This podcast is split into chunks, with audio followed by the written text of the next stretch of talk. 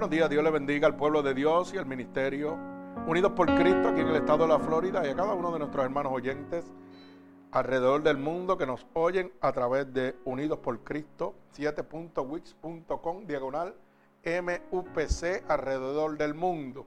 Bendito sea el nombre poderoso de nuestro Señor Jesucristo. Así que en este hermoso día, en esta preciosa mañana, hemos titulado la predicación de hoy la preparación para una gran reunión. Bendito sea el nombre poderoso de Jesús. Mi alma alaba al Señor. Y como le estaba diciendo aquí al pueblo, antes de irnos al aire, ¿verdad? hay mucha gente que piensa en este momento que están preparados para la venida del Señor.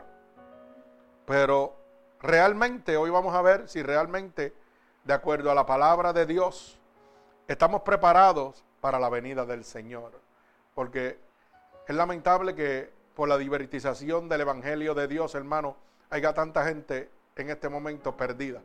Tanta gente buscando eh, una salvación de acuerdo a lo que ellos piensan, de acuerdo a su consuficiencia. Y como dije ahorita, el hombre, ¿verdad? Es un experto en mandar a todo el mundo al cielo como si tuviera la autoridad, ¿verdad? Y el poderío de decir, hey, aquí gobierno yo. La ley de Dios está establecida, hermano. Y es triste que haya tanta gente engañada en este momento de apostasía, ¿verdad? Como dice la palabra de Dios, que en los últimos días se manifestará la apostasía, las herejías y cada una de estas cosas. Bendito el nombre de Jesús. Y fíjense que en esta mañana, gloria al Señor, me levanté creyendo que era las 5 de la mañana y mi esposa me dio una sorpresa y me dijo, no, si la hora cambió, es más temprano. Y yo dije, pues, gloria al Señor, nos levantamos entonces a las 4. Alabado sea el nombre de Dios para traer esta palabra, ¿verdad?, de hoy y estar en comunión con nuestro Señor Jesucristo. Y como le dije, hay mucha gente en este ministerio enferma en este momento. Una de ellas, mi esposa, tuvo que, ¿verdad?, darse una terapia de asma y tiene una monga terrible hace varios días. Y quiero decirle que realmente hoy es uno de los días que yo le dije, Señor, yo no sé si tú me vas a permitir llegar a predicar tu evangelio, pero eh, el viernes eh, tuve que hacer un trabajo y no sé si fue que me lo extralimité, no sé, pero van días que siento que otra vez el tumor está atacándome y tengo otra vez el cuello inflamado. Y yo pensé que hoy no iba a llegar a predicar, yo pensé que iba a partir con el Señor el, el día de ayer y ayer me quedé todo el día aquí acostado con mi esposa ahí. Y lo único que yo le decía al Señor, Señor, permíteme llegar. Y si esta es la última predicación que vamos a dar, pues permítenos darla. Y esta mañana le oraba. Le oraba a Dios y le decía, Señor, ¿de qué tú quieres que yo hable en este momento si en mi corazón siento esto y y pensaría que es la última predicación que voy a dar.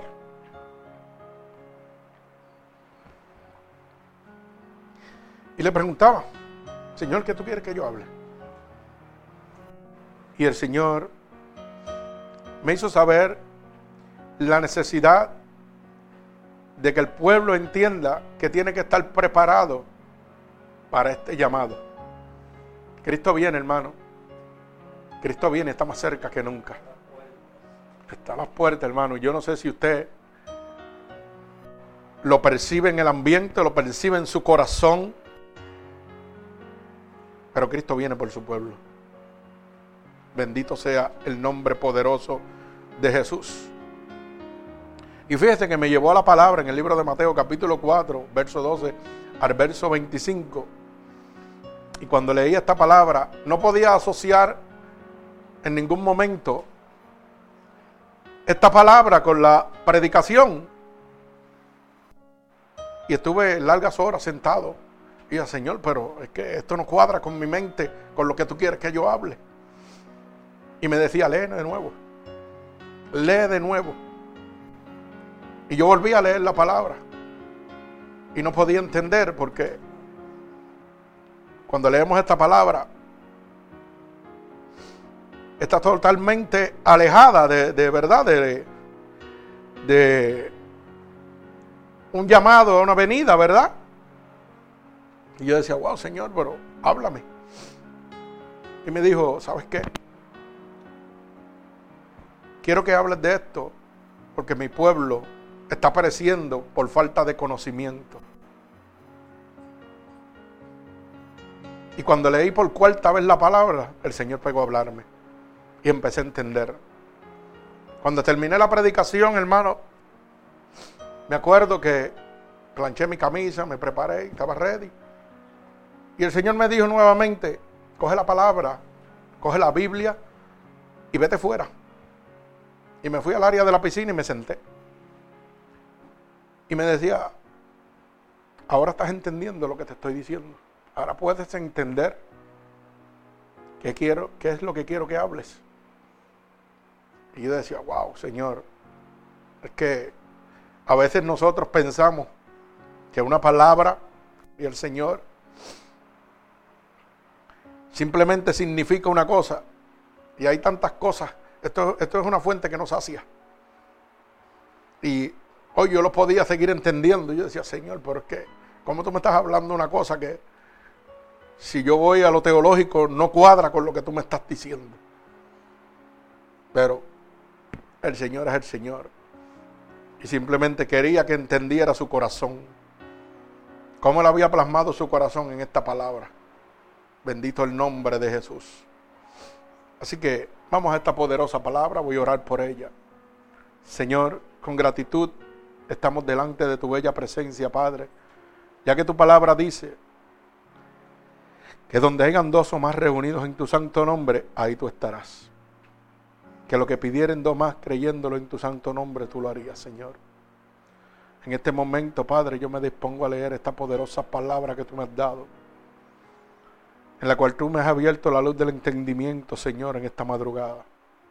Y yo te pido que esta poderosa palabra salga como una lanza, atravesando corazones y costados, pero sobre todo rompiendo todo yugo y toda atadura que Satanás, el enemigo de las almas, ha puesto sobre tu pueblo a través de la divertización del Evangelio. Padre, úsanos como canal de bendición. Permítenos ser un instrumento útil en tus manos Pon palabras en mi boca para poder ministrarle a tu poderoso pueblo, Señor. Ya que tu venida está más cerca que nunca, Padre. Úsanos, Señor, conforme a tu santa voluntad. Te lo estoy pidiendo, Padre, en el nombre poderoso de tu Hijo amado Jesús. Y el pueblo de Jesucristo dice amén. Así que en este momento vamos a la poderosa palabra de Dios en el libro de Mateo, capítulo 4, del verso 12 al verso 25, gloria al Señor. Y leemos la poderosa palabra de nuestro Señor Jesucristo en el nombre del Padre, del Hijo y del Espíritu Santo. Y el pueblo de Cristo continúa diciendo, amén. Dice así la palabra de Dios. Cuando Jesús oyó que Juan estaba preso, volvió a Galilea y dejando Nazaret vino y habitó en Capernaum, ciudad marítima, en la región de Zabulón y de Nestalí, para que se cumpliese lo dicho por el profeta Isaías cuando dijo, tierra de Zabulón y tierra de Nestalí, camino del mar al otro lado del Jordán, Galilea de los gentiles el pueblo asentado en tinieblas vio la gran luz. Y a los asentados en región de sombra de muerte, luz le resplandeció. Desde entonces comenzó Jesús a predicar y a decir, arrepentíos, porque el reino de los cielos se acerca, se ha acercado. Andando Jesús junto al mar de Galilea, vio a dos hermanos, Simón llamado Pedro y Andrés su hermano, que echaban la red en el mar porque eran pescadores. Y les dijo, venid en pos de mí y os haré pescadores de hombres. Entonces, ellos entonces, dejando al instante las redes, le siguieron. Pasando de allí, vio a otros dos hermanos, Jacobo hijo de Zebedeo, y Juan su hermano, en la barca con Zebedeo, su padre, que remaban sus redes y los llamó. Y ellos dejando al instante la barca y a su padre le siguieron. Y recorrió Jesús toda Galilea, enseñando en las sinagogas de ellos y predicando el evangelio del reino y sanando toda enfermedad y toda dolencia en el pueblo. Y se difundió su fama por toda Siria y le trajeron todos los que tenían dolencias, los afligidos, los afligidos por diversas enfermedades y tormentos, los endemoniados, lunáticos y paralíticos, y los sanó. Y le siguió mucha gente de Galilea, de Decapolis, de Jerusalén, de Judea y del otro lado del Jordán. El Señor añada bendición a esta poderosa palabra de Dios. Fíjese que el verso 12 dice claramente que Jesús oyó que Juan estaba preso y volvió a Galilea.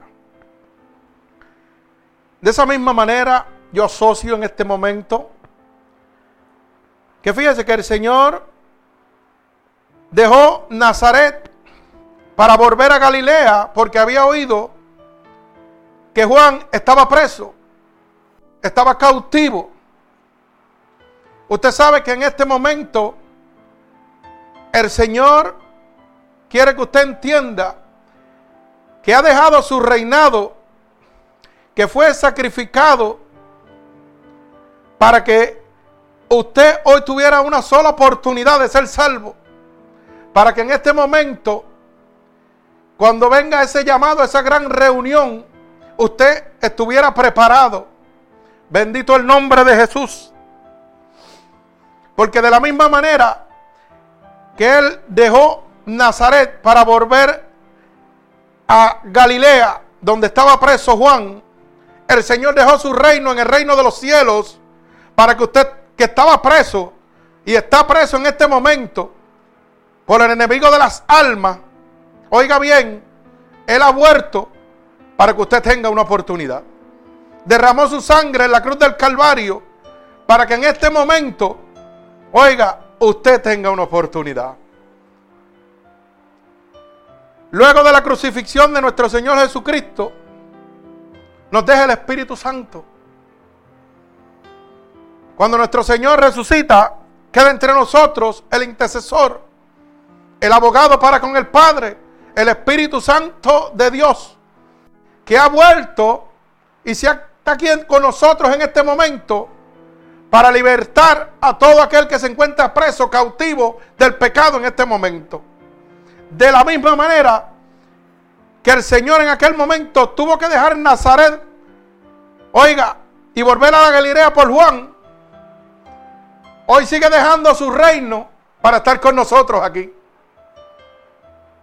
Para ir detrás de nosotros que estamos presos del pecado, presos del engaño, que Satanás tiene sobre su pueblo en este momento. Bendito sea el nombre poderoso de mi Señor Jesús. El Señor sigue dejando su reino por usted, hermano. Por mí.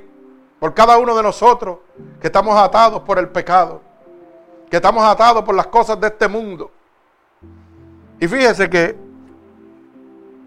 nosotros seguimos entregado a nuestra consuficiencia y dándole la espalda a nuestro Señor Jesucristo.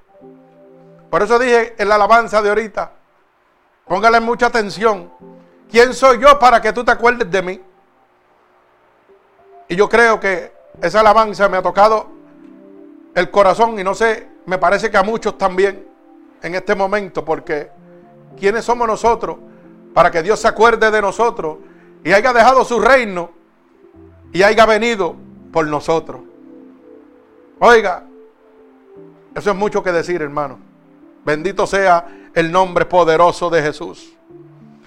Fíjese que el verso 14 dice, para que se cumpliese lo dicho por el profeta Isaías cuando dijo, tierra de Zabulón y tierra de Nestalí camino del mar al otro lado del Jordán, Galilea de los gentiles, el pueblo asentado en tinieblas vio gran luz y los asentados en región de sombra de muerte. De la misma manera que el Señor salió de Nazaret y volvió a Galilea por un pueblo que estaba asentado en las tinieblas, hermano. Hoy el Espíritu Santo de Dios está aquí presente por un pueblo que está en tinieblas. Este mundo está en tinieblas totalmente, hermano. Yo no sé si usted se está dando cuenta, pero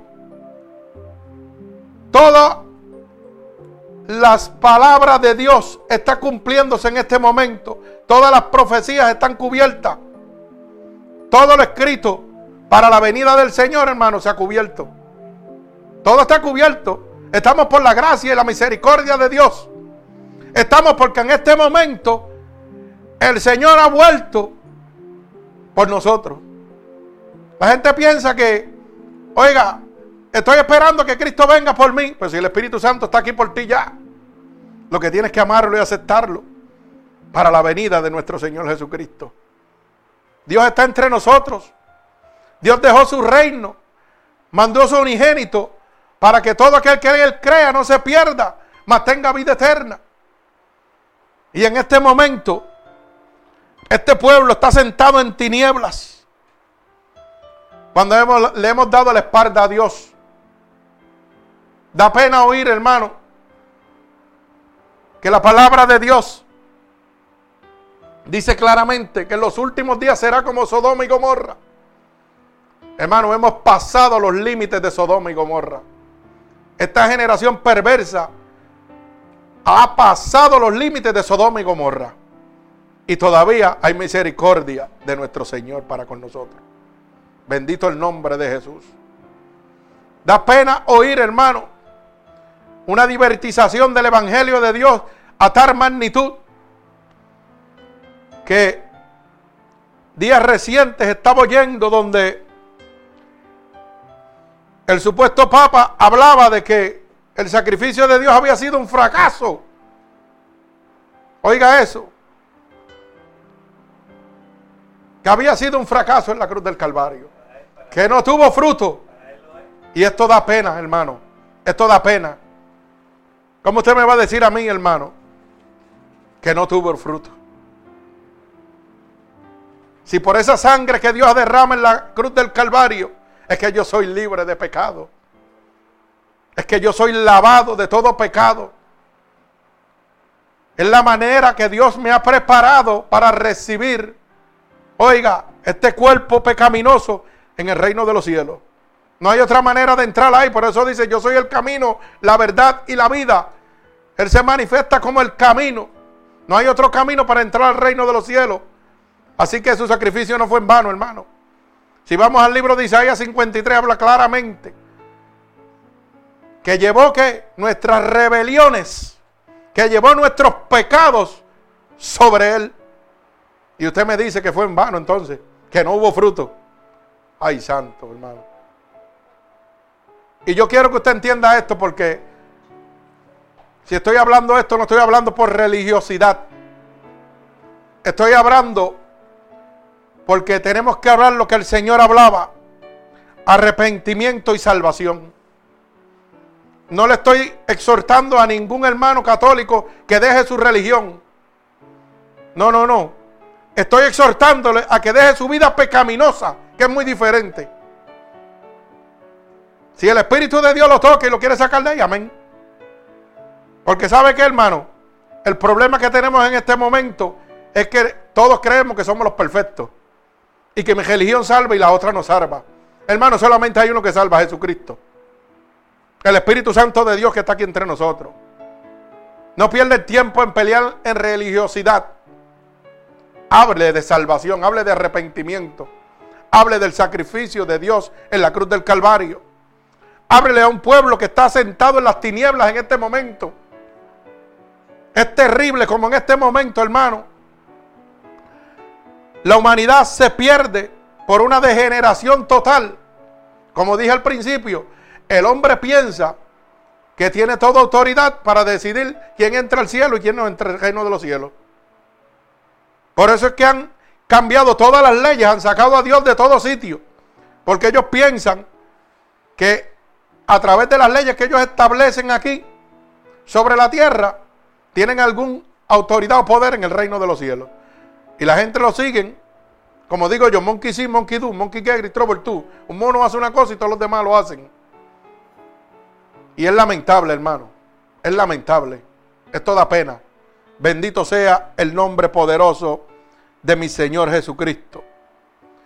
Pero fíjese que el verso 16 dice, y a los asentados en la región de sombra de muerte, luz le resplandeció. Un pueblo que estaba sentado en la muerte, en el pecado, que había una condenación completa para ellos, totalmente. Dice que luz le resplandeció. Esa misma luz que está vigente en este momento, que está latente, que es el Espíritu Santo de Dios, que está en las verdaderas casas de Dios. Oiga, que está siendo manifestado en los verdaderos templos de Dios. Porque la palabra de Dios dice claramente que donde está el Espíritu de Dios tiene que haber libertad. Una iglesia donde no hay libertad, donde no hay sanación, donde no hay restauración, donde no hay cambio, es una iglesia muerta. Y no estoy hablando de brincoteo ni alabanza. Estoy hablando de la manifestación del Espíritu Santo de Dios. Que viene a traer luz donde están las tinieblas. Que viene a levantar lo que está muerto. No, hermano, yo no vengo a traer emociones. Hay mucha gente que son locos por estar en las iglesias de emociones. ¿Sabe por qué? Y da pena decirlo. Porque en este momento la mayoría de las iglesias se han convertido en clubes sociales. Donde divertimos a la gente y le tenemos un horario de entrada, de salida. Y todo el mundo sale igual como llegó. Y eso da pena. Da pena, hermano. Porque el Espíritu de Dios está aquí. El Espíritu de Dios está aquí. Y viene a dar luz a los que están en tinieblas. Bendito sea el nombre poderoso de Jesús. El verso 17 dice, desde entonces comenzó Jesús a predicar y a decir, arrepentidos porque el reino de los cielos se ha acercado. Y este es el, el, el verso que me gusta. Oiga bien, este es el verso que más me tocó. Y cuando lo leí, el Señor me hablaba. Y me decía, mira cómo está la gente de ciego. Que lo estoy declarando claramente en el verso 17. Desde entonces comenzó Jesús a predicar y a decir, arrepentidos porque el reino de los cielos se está acercado. Se está acercando, ¿verdad? Oiga, en este momento, de eso es lo menos que se habla. Hoy vamos a la iglesia y no hablamos de arrepentimiento al pecado. Si el hermano está condenado al infierno, a mí no me importa. Yo lo que me importa es que se siente ahí y me deje el diezmo, me deje la ofrenda, para yo poderle seguir haciendo templos y cosas grandes y que para Dios. Y esa alma que es de Dios. Porque la palabra me enseña que Jesús, solamente de oír que Juan estaba preso, salió de Galilea en busca de él. Y yo no debo ser imitador de Dios. Si esa alma que está cautiva por el enemigo de las almas, oiga, está presa en este momento, no debo dejar yo todo para ir detrás de esa alma que le pertenece a mi Dios. Si realmente yo soy un pastor de Dios, si realmente yo soy un hombre llamado por Dios. Se supone que seamos imitadores de Cristo. Y el ministerio de Cristo, mire cómo claramente dice que lo que hacía era predicar y a decir arrepentidos porque el reino de Dios está cerca. Se supone que en este momento, hermano, que la palabra de un siervo de Dios sea exhortarle a la humanidad que está perdida, que está en tinieblas en este momento, que se arrepientan porque el reino del Señor está más cerca que nunca. Pero qué pena que en este momento estamos pensando que vamos a hacer eh, una actividad de pro templo, como le llaman ahora. Yo lo respeto, pero una actividad de pro templo y que para hacer un colegio. Y me pregunto yo, y a lo mejor usted dirá que yo soy un poco fuerte, pero no. Yo estoy diciendo lo que Dios quiere que yo diga. ¿Sabe por qué? Porque yo no sé si este es mi último día. Y yo quiero estar a la cuenta, mire, clarito con Dios. ¿Cómo es posible que yo esté hablando de la venida de Dios? Que Cristo viene, que estoy más certezo en mi corazón, la certeza de mi corazón está por explotar de que yo sé que Cristo viene porque está más cerca que nunca y esté pensando en hacer un templo de un millón de dólares. Esté pensando en hacer un colegio en este momento. Cuando mi prioridad como siervo de Dios es pensar cómo puedo llegar a las almas para que sean salvas antes que la venida de Dios llegue. ¿Cómo puedo arrebatarle esas almas al diablo en este momento? Hermano, no es perdiendo el tiempo en pensar en construir, en crecer, en establecer edificios grandes es movernos, hablarle al que está cautivo. Porque para eso te ha llamado Dios, para hablarle al preso, al cautivo. Bendito el nombre de Jesús. Mi alma alaba al Señor. ¿Usted sabe qué? Y yo me gozo porque cada vez que Don Luis viene por aquí yo me lo gozo. ¿Usted sabe por qué? Porque fíjese, él estuvo muchos años, veintipico años, ¿verdad? Pastoreando. Y todavía yo oigo gente por ahí ay, me voy a retirar. Yo nunca he visto a nadie que se retire en el Evangelio de Dios. Aquí es hasta la muerte. Y Él con la presencia de Él hoy aquí me sigue certificando, ¿sabe qué? La palabra de Dios. El Señor lo está yendo a buscar a quién? A los presos, a los que no pueden salir de allí a recibir la salvación. ¿Usted me va entendiendo? No son templos, no son obras grandes son hombres dispuestos a hacer la voluntad de Dios. En este momento, este caballero, don Luis, tuvo muchos años pastoreando y se retiró. Y ahora, supuestamente, se retiró para el mundo. Como dicen ellos, pero nosotros no nos retiramos porque están en las cárceles llevando el Evangelio de Dios a los que están presos, a los que están cautivos en este momento, que no pueden salir de allí, para que ustedes vean cómo Dios hace las cosas. De la misma manera que Jesús dejó Nazaret para ir a Galilea por Juan, hoy este siervo está dejando las comodidades de su hogar para ir a una cárcel a hablarle al necesitado. Hoy hay personas, oiga, misioneros que dejan su familia, sus hogares, para ir a otras partes del mundo a decirle al mundo que está preso, que Cristo es la libertad para ellos que Cristo es la única oportunidad que tienen en este momento. Están saliendo a preparar la humanidad para la venida de Dios. Bendito el nombre de Jesús. Y ustedes piensan que estas personas que están saliendo no están siendo perseguidas. La palabra de Dios dice claramente que en los últimos días, oiga, seremos perseguidos, vituperados, blasfemados. Y nosotros, digo yo, ahora digo yo, estamos en el gozo. ¿Sabe por qué? Porque mire la gente que están quemando alrededor del mundo por decir que Jesucristo es su Salvador, por no renunciar a ese Dios todopoderoso. En África, en Nigeria, los queman vivos completamente. Y nosotros que tenemos todos los privilegios, hermano, de poder hablarle a un alma, oiga, sin ser perseguidos todavía, estamos con los brazos atados. Bendito el nombre de Jesús. ¿Dónde está el verdadero ministerio de Dios en nuestro corazón? Bendito sea el nombre de Jesús. Mi alma alaba al Señor. Dice la palabra, desde entonces comenzó Jesús a predicar y a decir, arrepentidos porque el reino de los cielos se ha acercado. El reino de Dios, hermano, en este momento está más cerca que nunca. La venida de nuestro Señor Jesucristo está más cerca que nunca. Y el deber de cada uno de nosotros, los siervos de Dios, es predicarle el arrepentimiento y la salvación. Háblele al mundo de dónde usted estaba, cómo usted estaba.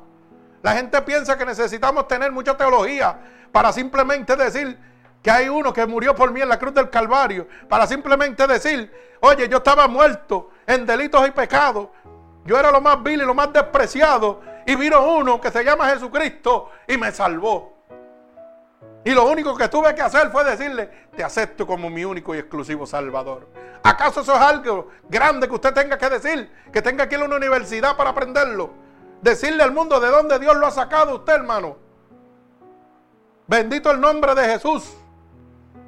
Por eso la palabra es clara en el libro de Mateo 28. Ir y predicar este evangelio a toda criatura, cada uno de nosotros. Aquí piensa que somos los pastores nada más, no, hermano. Este evangelio nos toca a todo uno, a cada uno de nosotros, cada uno de los que hemos sido lavados por la sangre de Cristo. Esa sangre que dicen que no tuvo fruto. Mi alma alaba al Señor. Esa sangre que declara en el libro de Isaías 53 que por su llaga fuimos curados. Oiga bien, no tuvo fruto. Pero yo me he levantado de la muerte siete veces. Pero no tuvo fruto la sangre de Cristo. Y ese varón que está ahí atrás también pasó por lo mismo. ¿Ah? Ese varón recibió enfisema pulmonar y ha tenido cuántas cosas, varón. Pero la sangre de Cristo no tuvo fruto. El sacrificio de Dios en la cruz del Calvario no tuvo fruto. Eso dicen. Pero yo soy testigo de que la sangre de Cristo tuvo fruto. Y como le dije al Señor, si me muero mañana, y este es mi último mensaje, ¿sabes qué? Estoy gozoso. Porque he declarado al mundo de que tú eres real, de que tu poder no se ha cortado, que eres el mismo ayer, hoy y por los siglos, que sigue siendo el mismo y que el que tú llamas tú respaldas. No importa donde quiera que tú estés, Dios te va a respaldar. Bendito el nombre de Jesús. Yo no sé si hemos llegado a las 5.000 almas, no lo sé. ¿Llegamos a 5.000?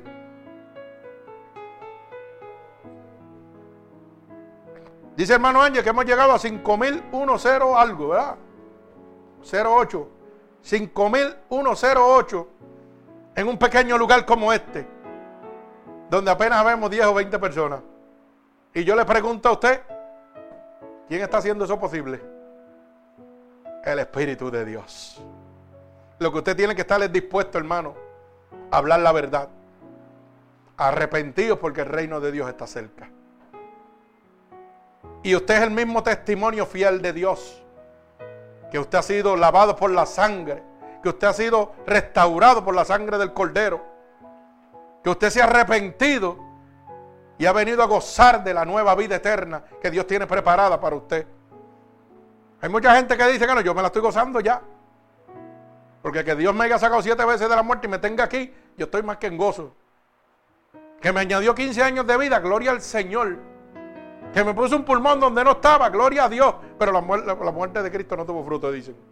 Alaba alma mía Jehová. Bendito sea el nombre de Dios. Hermano, aprenda esto. El único, porque hay gente que todavía no lo entiende y siguen idolatrando los seres humanos. El único que es digno de ser llamado Padre es nuestro Señor. Abba Padre, dice la palabra de Dios.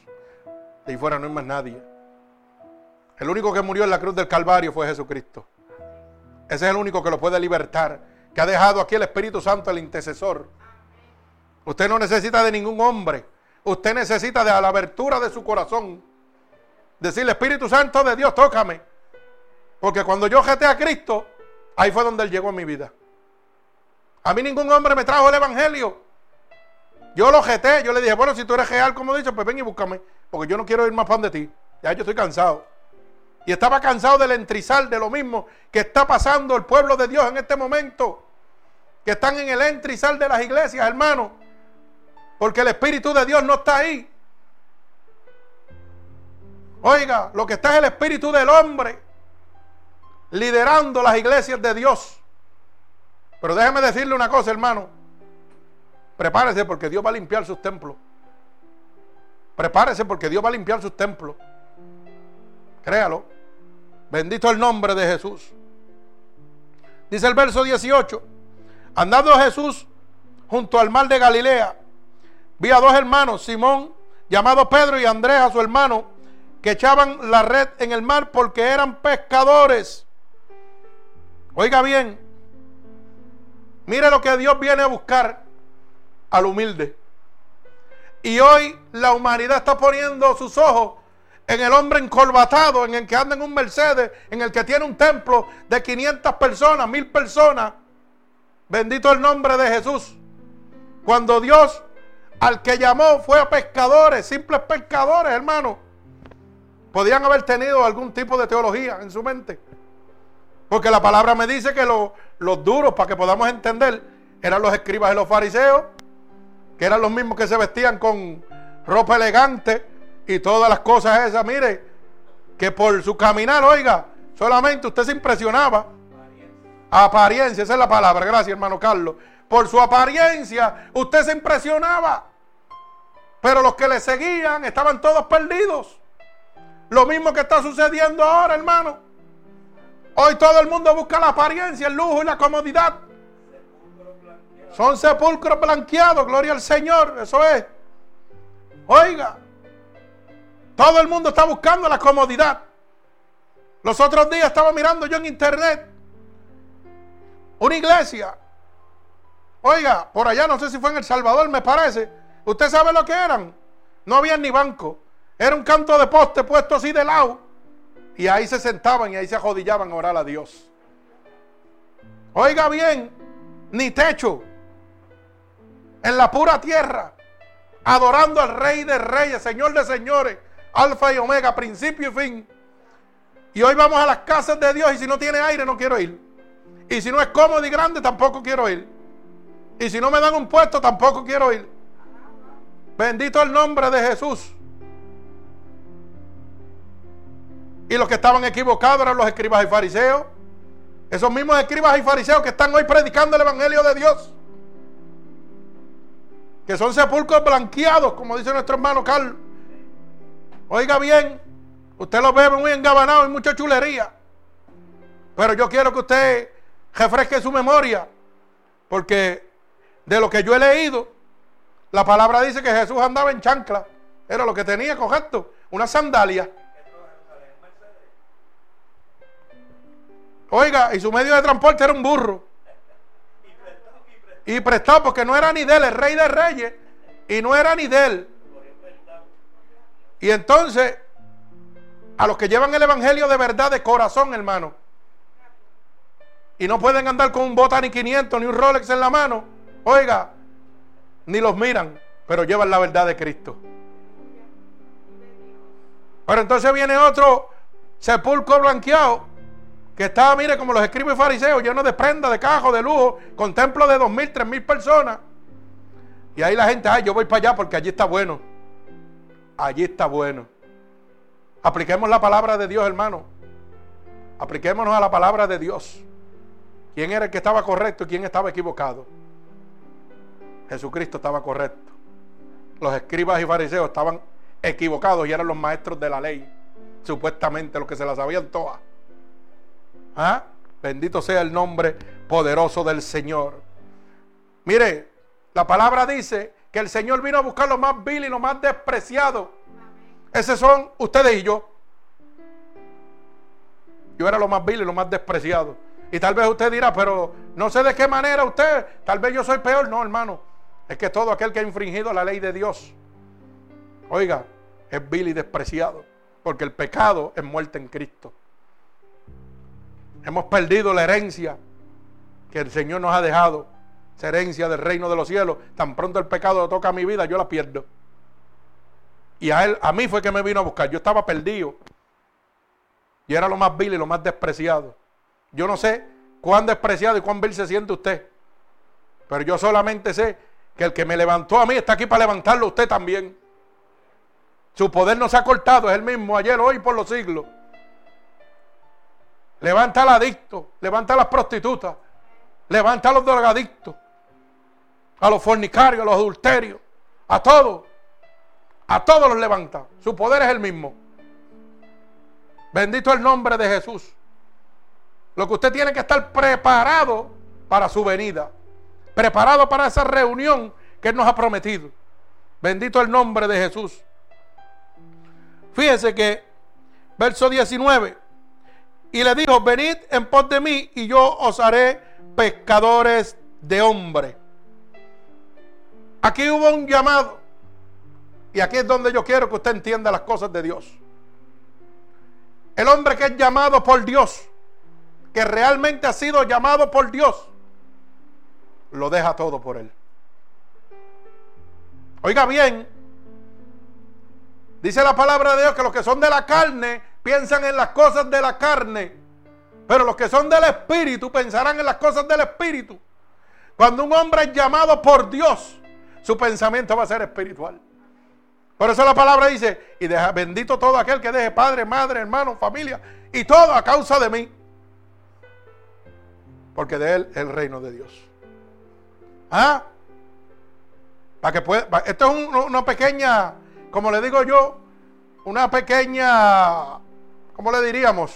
Ejemplo, un pequeño ejemplo para que usted aprenda a discernir la gente que son de Dios. El que es de Dios va a hablar de Dios todo el tiempo. Y el que es de Dios no pertenece a este mundo, pertenece al cielo.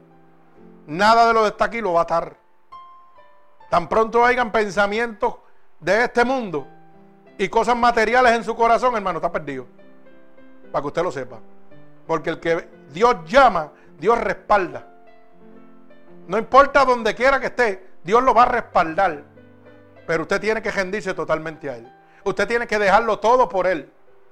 Como hicieron estos pescadores. Tan pronto recibieron el llamado de Dios, se entregaron totalmente a Él. Bendito el nombre de Jesús.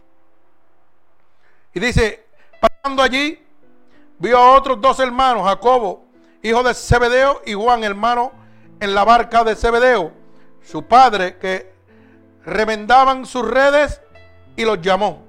Y ellos dejando al instante la barca y a su padre, le siguieron. Oiga bien, y aquí hay gente que Ah, Dios me llamó, pero yo no me quiero ir del lado de mis hijos. Dios me llamó, pero no, no, si estoy incómodo, no. Yo a mí me gusta aquí la iglesia cómoda, con aire, con todos mis hermanitos. Pero cuando Dios te dice, déjalo todo y sígueme. Hay mucha gente como el joven rico. Señor, le he guardado todo y he guardado todos tus mandatos. ¿Qué más me falta? Déjalo todo. Véndelo todo, dalo a los pobres y sígueme. Y dice que entristeció su corazón. ¿Cuánta gente están así que han sido llamados por Dios y han entristecido su corazón por las cosas que están aquí? Bendito el nombre de Jesús. ¿Sabe qué, hermano? Cuando yo salí de Puerto Rico, salí con una maleta, una máquina de respirar y un sello de muerto en la frente y en la espalda. Pero hubo uno que nunca me dejó. Hubo uno que nunca me abandonó. Me dijo, sigue. No te preocupes lo que el hombre diga. Largura de días y años de vida te voy a dar. Solamente sigue. Y la humanidad me estaba mirando al revés. Pero yo estaba mirando con los ojos de Dios, no con los del hombre. Yo estaba mirando con los ojos espirituales y yo dije, Señor, si me voy a morir, me voy a morir haciendo tu voluntad. Me llevó al estado más caro de la nación americana, que es Nueva York. Ahí no, ahí no está fácil. Y los metió allí, mire, en la 58, en un sitio que aquello es mundo de nadie. Y allí levantamos un templo. Yo nunca tuve que pedirle a nadie. No sé por qué esta prerrogativa de estar explotando al pueblo de Dios. Nunca tuve que pedirle a nadie. Levantamos este ministerio, cinco mil 108 almas, 08, ¿verdad? 08 almas en este momento y nunca se le ha pedido nada a nadie. No lo entiendo. ¿Usted sabe por qué? Porque yo creo en el que me llamó. El que me llamó me respalda. Pero entonces decimos que tenemos un Dios que nos suple, que nos respalda, pero tenemos que convertir la casa de Dios en cueva de ladrones. Tenemos que empezar a mercadear, a vender y a comprar para que la obra y que crezca.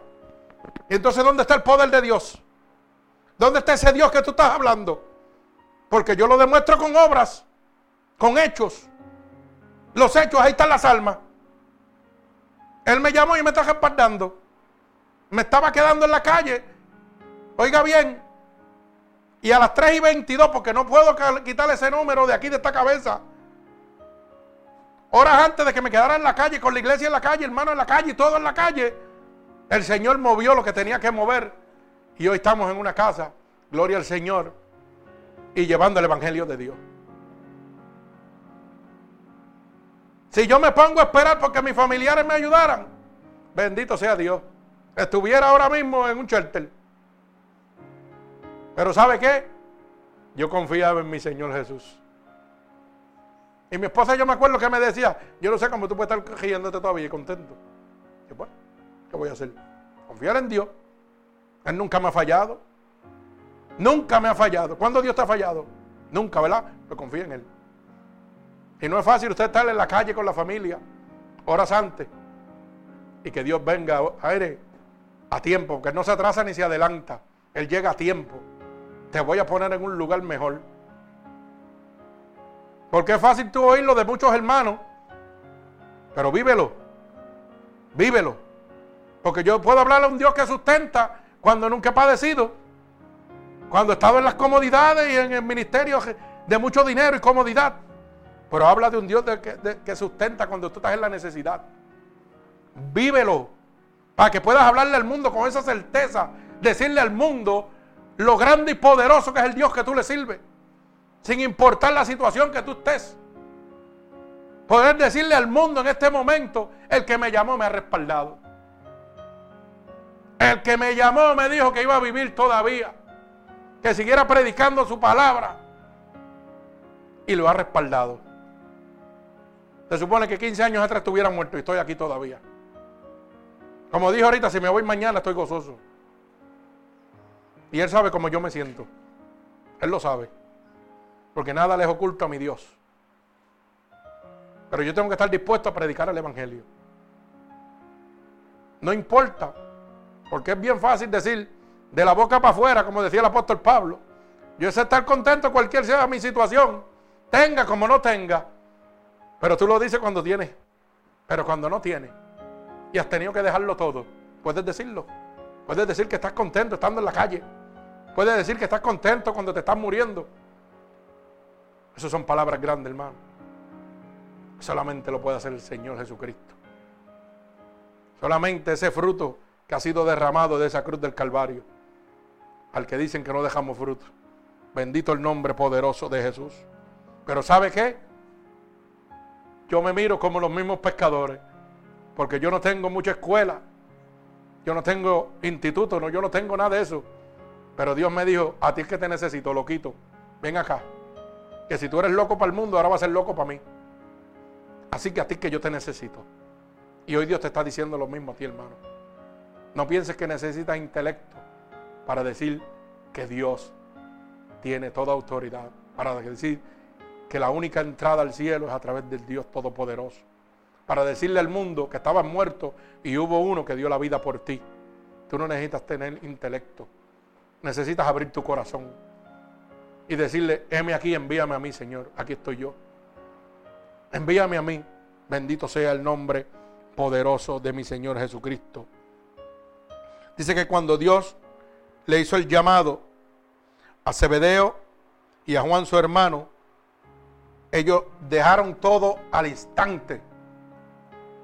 Cuando Dios lo llama a usted, hermano, ese es un llamado, mire, fulminante. Ahí no hay espacio para la duda. Ahí no hay espacio para la queja, para el temor, para la excusa. Ahí, aquí estoy. Haz conmigo lo que tú quieras. Porque tú reconoces la providencia de Dios. Y la providencia de Dios es el poder de Dios sobre todas las cosas. Bendito el nombre de Jesús.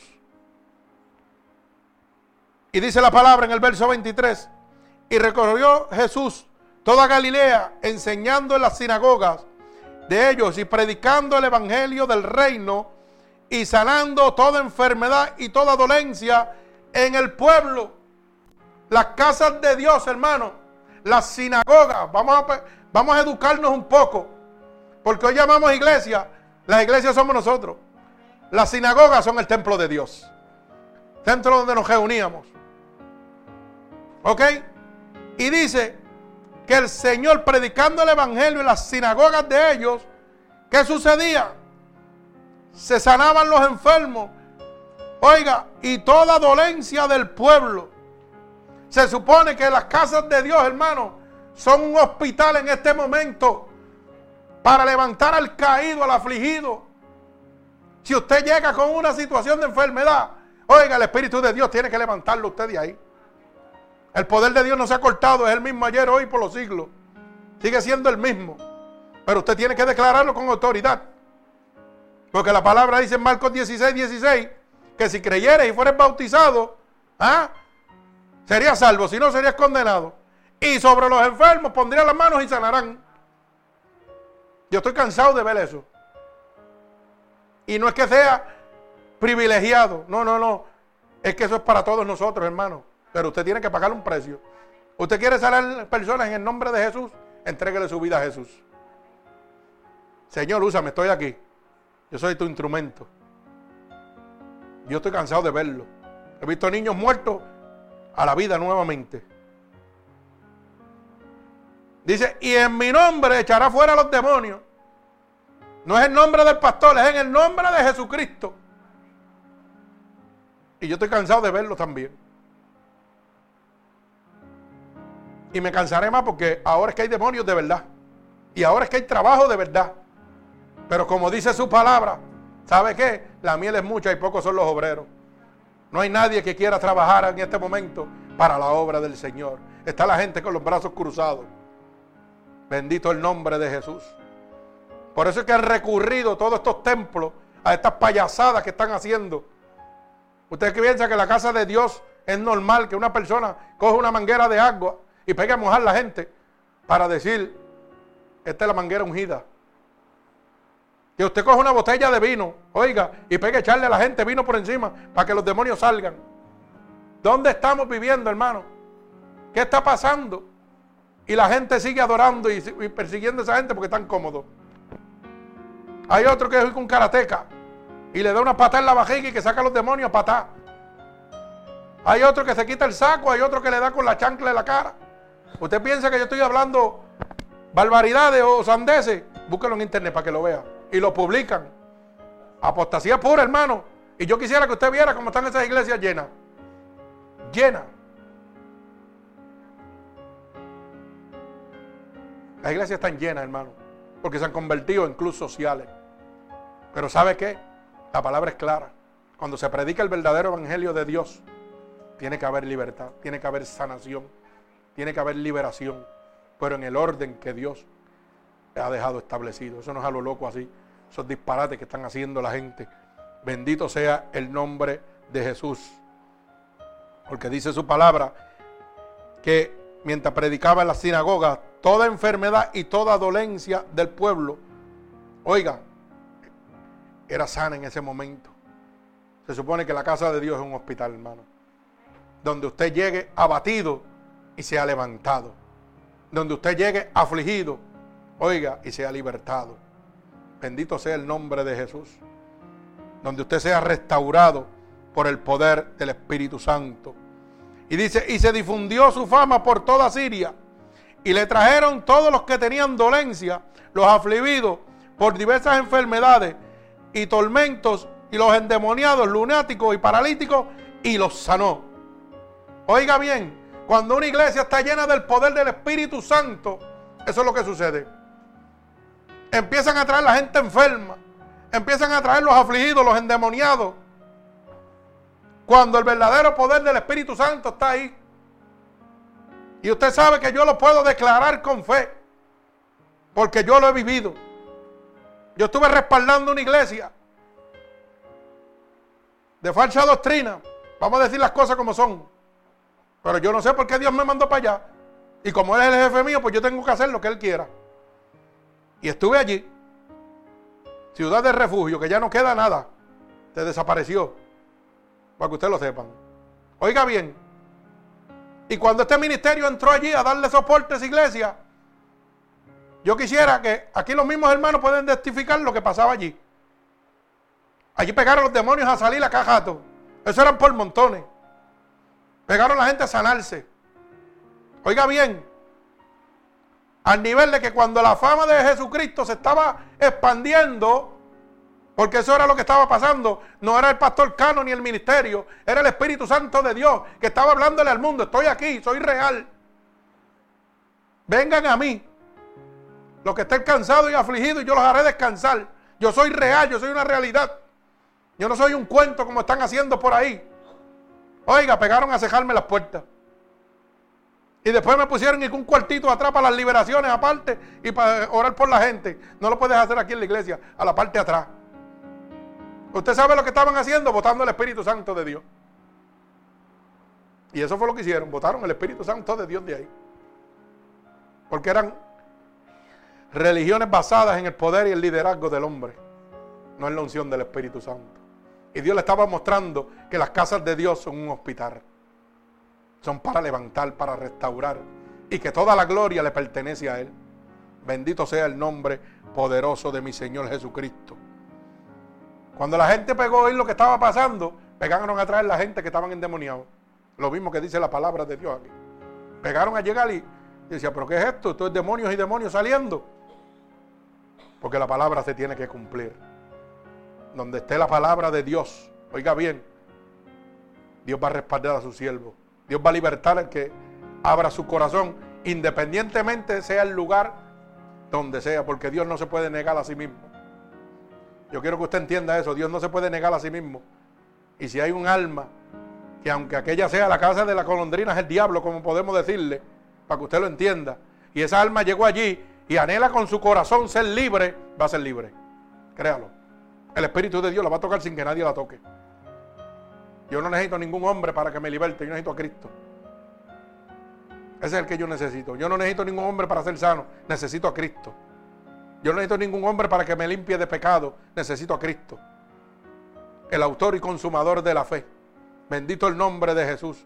Mi alma alaba al Señor.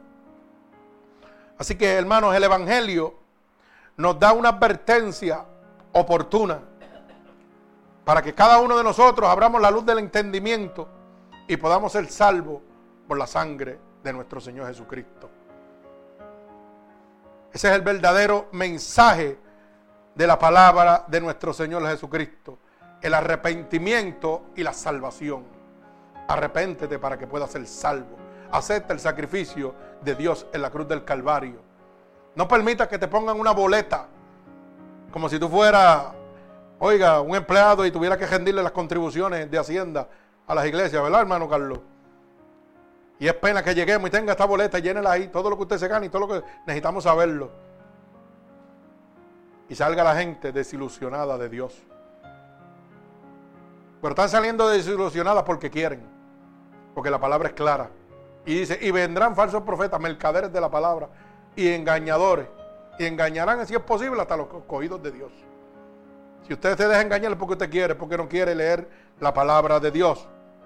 Pero el verdadero evangelio de Dios, que te habla de arrepentimiento y perdón para la venida de Cristo, es el que te va a hacer preparar para esa gran reunión que Dios ha preparado cuando venga a buscar a su pueblo.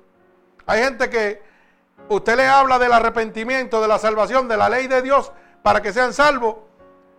Oiga, y ponen el hocico como un bujito, se entrompan cuando le hablamos de salvación. Lamentablemente, pero cuando le hablamos de cosas del mundo, de gozadera, de cosas que exaltan, como digo yo, este, la prosperidad y todo eso, ah, sí, ahí me gusta, ahí están contentos. Y son las manos derechas de los pastores. Pero cuando hablamos de santidad, de salvación y arrepentimiento, que es lo que Dios aclama de ti, oiga, ahí nos diversamos, todo el mundo coge para otro lado, dejan al pastor solo. Pero la palabra es clara. Dice que son pocos, oiga bien, los que hallarán la puerta. Son muy pocos los que van a hallar la puerta. Así que si usted está bien cómodo en esas iglesias gigantes, abra los ojos, porque son bien pocos los que van a hallar la puerta. Bendito sea el nombre poderoso de mi Señor Jesucristo. Para esa gran reunión en el reino de los cielos, usted tiene que estar preparado, hermano, porque todos tendremos un encuentro con Dios. Esta es una de las cosas que lamentablemente no se enfatiza en las casas de Dios. Hoy no hablamos del encuentro que vamos a tener con Dios para no entrar a qué? A las cosas pecaminosas que tengo que dejar. Porque lo único que estoy mirando en tu frente es un sello. Un Washington, un Franklin. O el de 100, no sé cómo es, pero... Eso es lo único que estoy mirando. Y si te digo que por fornicario te vas al infierno, sale chillando goma. Se me fue un billete de 100 de las manos. Pero ¿dónde está la palabra de Dios, hermano? ¿Dónde está esa palabra que dice que si el impío fuese a morir por su pecado y yo no le avisare, esa sangre caerá sobre mí? ¿Dónde está esa palabra, hermano? Ay, santo, mi alma alaba al Señor. Bendigo tu santo nombre, mi Dios. Mi alma te alaba. Mira, hermano, todos tendremos un encuentro con nuestro Señor Jesucristo. Mire cómo dice Romanos, capítulo 14. Romanos, capítulo 14, verso 11 y verso 12. Y dice así la palabra de Dios. Porque está escrito, Vivo yo, dice el Señor, que ante mí se doblará toda rodilla y toda lengua confesará a Dios, de manera que cada uno, cada uno de nosotros dará a Dios cuenta de sí. Bendito el nombre de Jesús, esto está claro. Y lo certifica como está escrito que cada uno de nosotros, hermanos, tendrá que darle cuenta a Dios. No es ni al pastor ni a la iglesia, es a Dios. Usted va a tener que ir delante de la presencia de Dios. A darle cuenta por lo que usted ha hecho mientras estuvo aquí en este cuerpo, que es el medio de transporte de su alma y de su espíritu. Pero cuando usted está en un lago de huesos secos, donde predican sepulcros blanqueados, hermano, usted no tiene temor de darle cuenta a Dios porque nunca lo va a saber. Usted nunca lo va a saber. Usted nunca va a saber que si usted es un mentiroso se va para el infierno. Y entonces usted se vuelve loco mintiendo en la calle para recibir algunos beneficios y algunas cositas. Se vuelven locos y están condenados. ¿Por qué? Porque están en, en un lago de huesos secos, muertos. Bendito sea el nombre de Jesús. Mi alma alaba al Señor. Mire cómo dice segunda de Corintios, capítulo 5 y verso 10 también. Para que usted entienda que yo quiero que usted entienda claramente de que usted va a tener que ir delante de la presencia de Dios. Para que no diga el pastor está hablando disparate. Estoy leyendo las palabras de Dios, la boca de Dios, la Biblia. Segunda de Corintios, capítulo 5, verso 10. Mire cómo dice. Porque es necesario que todos nosotros comparezcamos ante el tribunal de Cristo para que cada uno reciba según lo que haya hecho mientras estaba en el cuerpo, sea bueno o sea malo. Ay, santo, mi alma alaba al Señor.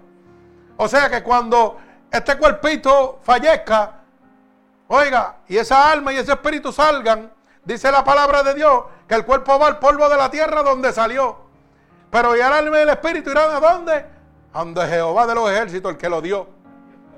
Al Dios que lo dio. Y usted le va a tener que dar cuenta, hermano.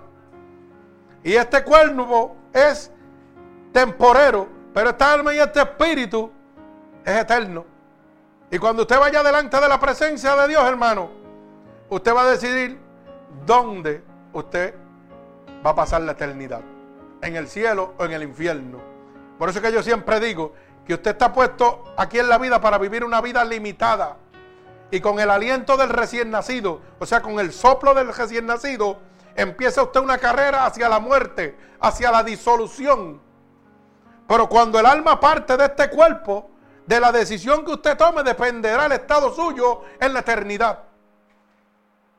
Por eso es que la Biblia dice que, que usted debe vivir 70 y 80, los más robustos. Ese es el tiempo de duración de nosotros. Eso dice. Hay algunos que llegan a 90 y a 100. Yo no sé por qué. Parece que los tienen ahí apretados. Ah, pastor. Pagando un poquito ahora y el gesto arriba. Y dice que es bendición. Santo, alaba alma mía Jehová.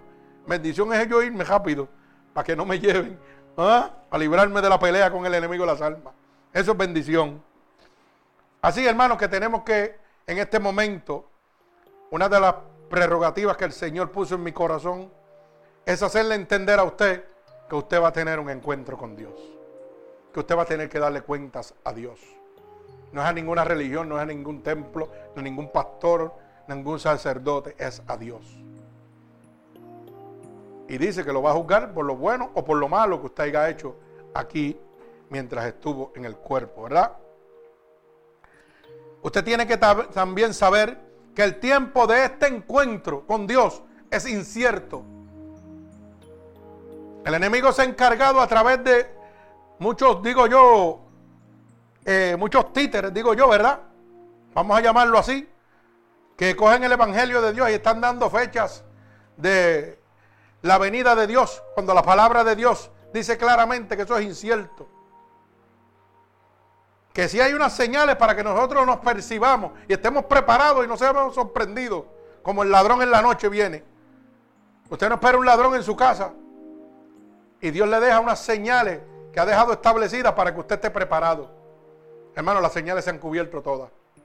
Si usted quiere perderse, lo puede hacer. Pero todas las señales están cubiertas en este momento. Bendito sea el nombre poderoso de mi Señor Jesucristo. Gloria a Dios. Mire cómo dice el libro de Mateo, capítulo 24 y verso 36, para que pueda entender. Pero el día y la hora nadie sabe, ni aun los ángeles de los cielos, sino solo mi Padre. Solamente Dios Padre sabe la venida de nuestro Señor Jesucristo. Pero hermano, Todas las profecías están cubiertas. Bendito sea el nombre de mi Señor Jesucristo. Por eso es importante que usted sepa que usted tiene que estar preparado para esta gran reunión. Puede ser en este momento. Y ponga esto en su corazón. Tal vez no sea que Cristo llegue hoy mismo por usted, pero usted se vaya antes de que Cristo venga. Y usted tiene que estar preparado. Y yo le pregunto a usted, y contésteselo usted mismo en su corazón. ¿Usted está preparado si Cristo viene? ¿Usted sabe cuándo usted está preparado si Cristo viene? Cuando usted, usted anhela partir con el Señor primero que nadie. Cuando usted le dice, Señor, llévame de aquí ya. Yo estoy loco por irme ya de aquí. Ahí es donde usted está seguro que usted está con Dios. Cuando usted puede declarar, el Señor, estoy ready, llévame ya. Y yo difiero de mucha gente que dice que Nadie está preparado para la muerte. Yo difiero de eso totalmente. ¿Sabe por qué? Porque cuando el Espíritu de Dios está aquí adentro, ese es tu anhelo. Es anhelo recibir lo que Dios te ha mostrado. Yo lo digo por mí, yo no estoy hablando por nadie. Cada cual tiene su opinión y puede pensar lo que quiera. Pero cuando yo fui al cielo y volví, mi anhelo principal es irme con Él. Y acá jato yo lo digo, Señor, llévame ya, ¿para qué tú me tienes aquí? pasando dolores de cabeza y peleando con estos cabeciduros que no quieren entender. Acá rato se lo digo. Yo estoy listo, llévame. Y como le dije ahorita, si esta es mi última predicación, amén. Gloria a Dios por eso. Me lo gozo. Pero yo sí sé que anhelo que mi Señor me venga a buscar. Yo lo anhelo con todo el amor de mi corazón. Y cuando usted pueda anhelar eso, hermano, usted sabe dónde usted está. Usted sabe que está preparado para la venida de Dios. No espere que la venida de Dios lo sorprenda.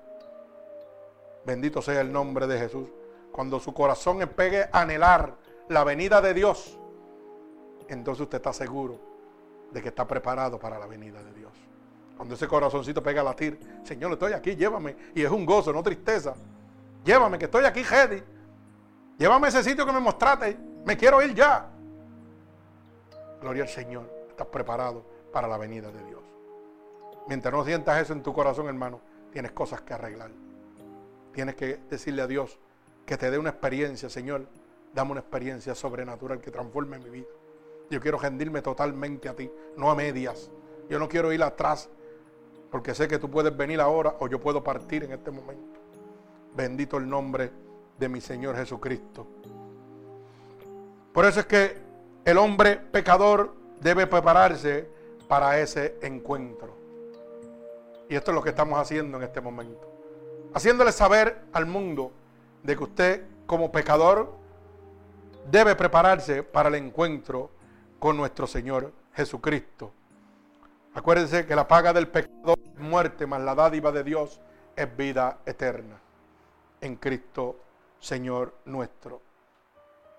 Mire cómo dice Isaías 55, capítulo 55, verso 6 y verso 7. Bendito el nombre de Jesús.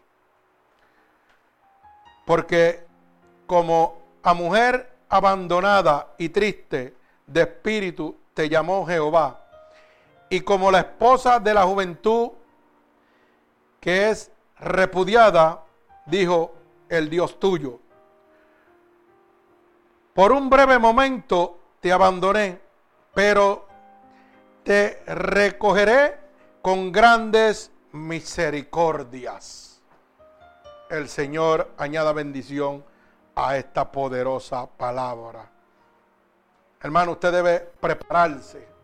Nosotros los pecadores debemos prepararnos para este encuentro con nuestro Señor Jesucristo. Bendito el nombre. Perdón, Isaías 55, capítulo 5, 55, verso, 5, verso 6 y verso 7. Bendito el nombre de Jesús. Mi alma alaba al Señor. Vive Jesucristo, gloria a Dios. Mi alma te alaba, Señor. Usted debe prepararse para esta venida. El hombre pecador debe prepararse para esta venida del Señor. Porque la única manera de usted prepararse es aceptando a Cristo como su único y exclusivo Salvador. La única preparación posible que existe en este momento es nuestro Señor Jesucristo. Mire cómo dice el libro de los Hechos, capítulo 16 y verso 31. Y ellos dijeron, cree en el Señor Jesucristo y serás salvo tú y tu casa. La única preparación, hermano, que usted necesita en este momento para poder entrar a ese reino prometido que Dios ha preparado para usted es creer en el Señor Jesucristo. Y serás salvo tú y tu casa. Y eso es promesa de nuestro Señor Jesucristo. Usted tiene que entender claramente que Jesucristo es el camino, la verdad y la vida. Y nadie puede llegar al Padre si no es a través de Él. El Ministerio Unidos por Cristo puede hablar muy bonito del Evangelio de Dios, pero no le puede dar la salvación. Cualquier iglesia enorme, cualquier denominación religiosa le puede hablar muy bonito de Dios, pero no puede llevarlo al reino de los cielos. Solamente tienes que creer en el Señor Jesús y tú y tu casa han de ser salvos. Bendito sea el nombre de mi Señor Jesucristo. Gloria a Dios. Porque dice su palabra en el libro de Romanos, capítulo 10 y verso 9, que si yo confesare con tu boca que Jesús es el Señor y creyeres en tu corazón que Dios se levantó de entre los muertos, serás salvo. Oiga bien, no dice que venga donde el pastor, no dice que venga donde el cura, no dice que venga, oiga, donde los obispos, apóstoles, sacerdotes, yo no sé, lo que usted quiere idolatrar en su corazón o en su mente. Dice que solamente confieses con tu boca que Jesús es el Señor y que creas en tu corazón que Él se levantó de entre los muertos y serás salvo. Bendito sea el nombre de mi Señor Jesucristo. Mi alma alaba al Señor. Así que hermano, en este momento, tú tienes que estar preparado para esta gran reunión. Yo no sé si tú te encuentras preparado en este momento, pero yo te he dejado saber claramente que el Evangelio de Dios no es un castigo, es una advertencia. Es una advertencia a una condenación que vas a recibir si no te rindes a Jesucristo. El Evangelio de Dios es un evangelio de arrepentimiento y de perdón. Un perdón que solamente es obtenido por la sangre de Cristo, por el sacrificio en la cruz del Calvario. No hay hombre sobre la faz de la tierra que pueda perdonarte, solo Dios. Independientemente él es el camino, la verdad y la vida. Y nadie podrá llegar al Padre si no es a través de Él. Todos tenemos que entender que vamos a tener un encuentro con Dios. No porque no voy a la iglesia, me voy a librar del encuentro con Dios. Porque dice la palabra de Dios, como está establecido, que todos comparezcan ante el tribunal de Dios, no algunos. Hermano, el que tú no vayas a la iglesia, el que tú no quieras oír la palabra de Dios, no te libra de pasar por el tribunal de nuestro Señor Jesucristo. Tienes que pasar obligatoriamente por el tribunal de Dios. Y dice la palabra que vas a ser juzgado por las cosas buenas y malas que hayas hecho. Así que si te estabas auto justificando de que, ah, eso no es para mí porque yo no voy a la iglesia, yo no le sirvo a Dios, pues déjame decirte que te estás autocondenando. Porque hoy Dios te ha dejado claramente establecido de que vas a pasar por el tribunal de Dios. Dice la palabra de Dios que un segundo libro se abrirá, el libro de la vida por el cual seremos juzgados cada uno de nosotros. Bendito el nombre de Jesús. Así que en este momento quiero que en tu corazón permanezca que el tiempo del encuentro que Dios ha predestinado para el hombre es incierto. Solamente lo sabe Dios Padre. El hombre no tiene potestad sobre eso. Bendito el nombre de Jesús. Por eso es que el pecador en este momento debe prepararse para ese encuentro. Y la única manera de usted prepararse para este encuentro, la única manera posible, hermano, es aceptando a Cristo como su único y exclusivo Salvador en este momento. Porque Él es el camino, la verdad y la vida. Y nadie podrá llegar al Padre si no es a través de Él.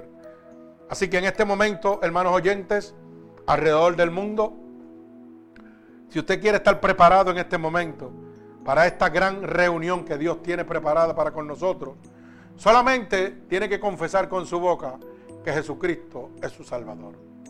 Así que en este momento, repita conmigo estas palabras.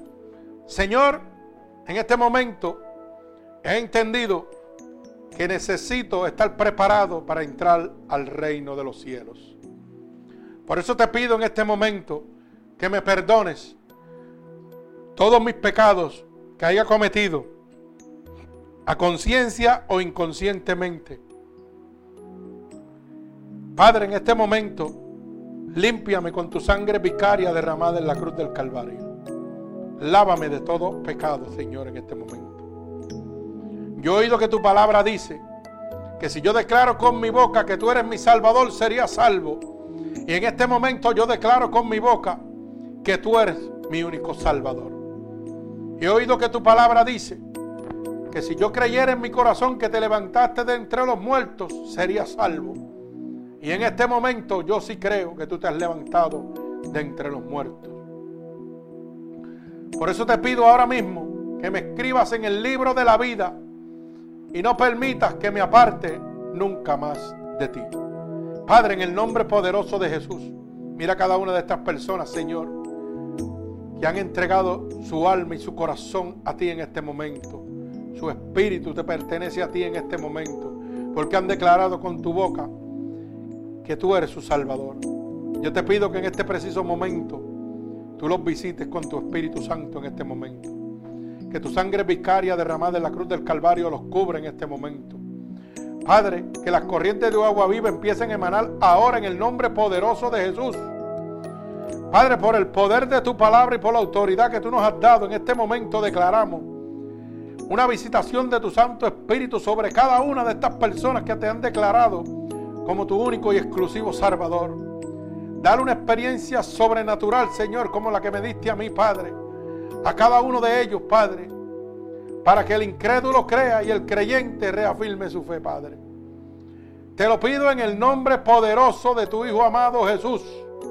Y el pueblo de Cristo dice amén. Así que hermanos, en este momento, si esta predicación ha sido de bendición para cada uno de ustedes y han recibido a Cristo como su único y exclusivo Salvador y quieren hacérsela llegar a otra persona, pueden pasarle nuestra página web Unidos por Cristo 7.wix.com diagonal MUPC y ahí estarán cada una de estas predicaciones grabadas. Si usted quiere dejar una petición por oración e intercesión por usted, nos puede dejar toda información ahí y estaremos orando por su petición. Así que recuerde que estamos domingo a las 10 de la mañana, miércoles y viernes a las 8 de la noche. Que el Señor los bendiga. Amén. Dios les bendiga.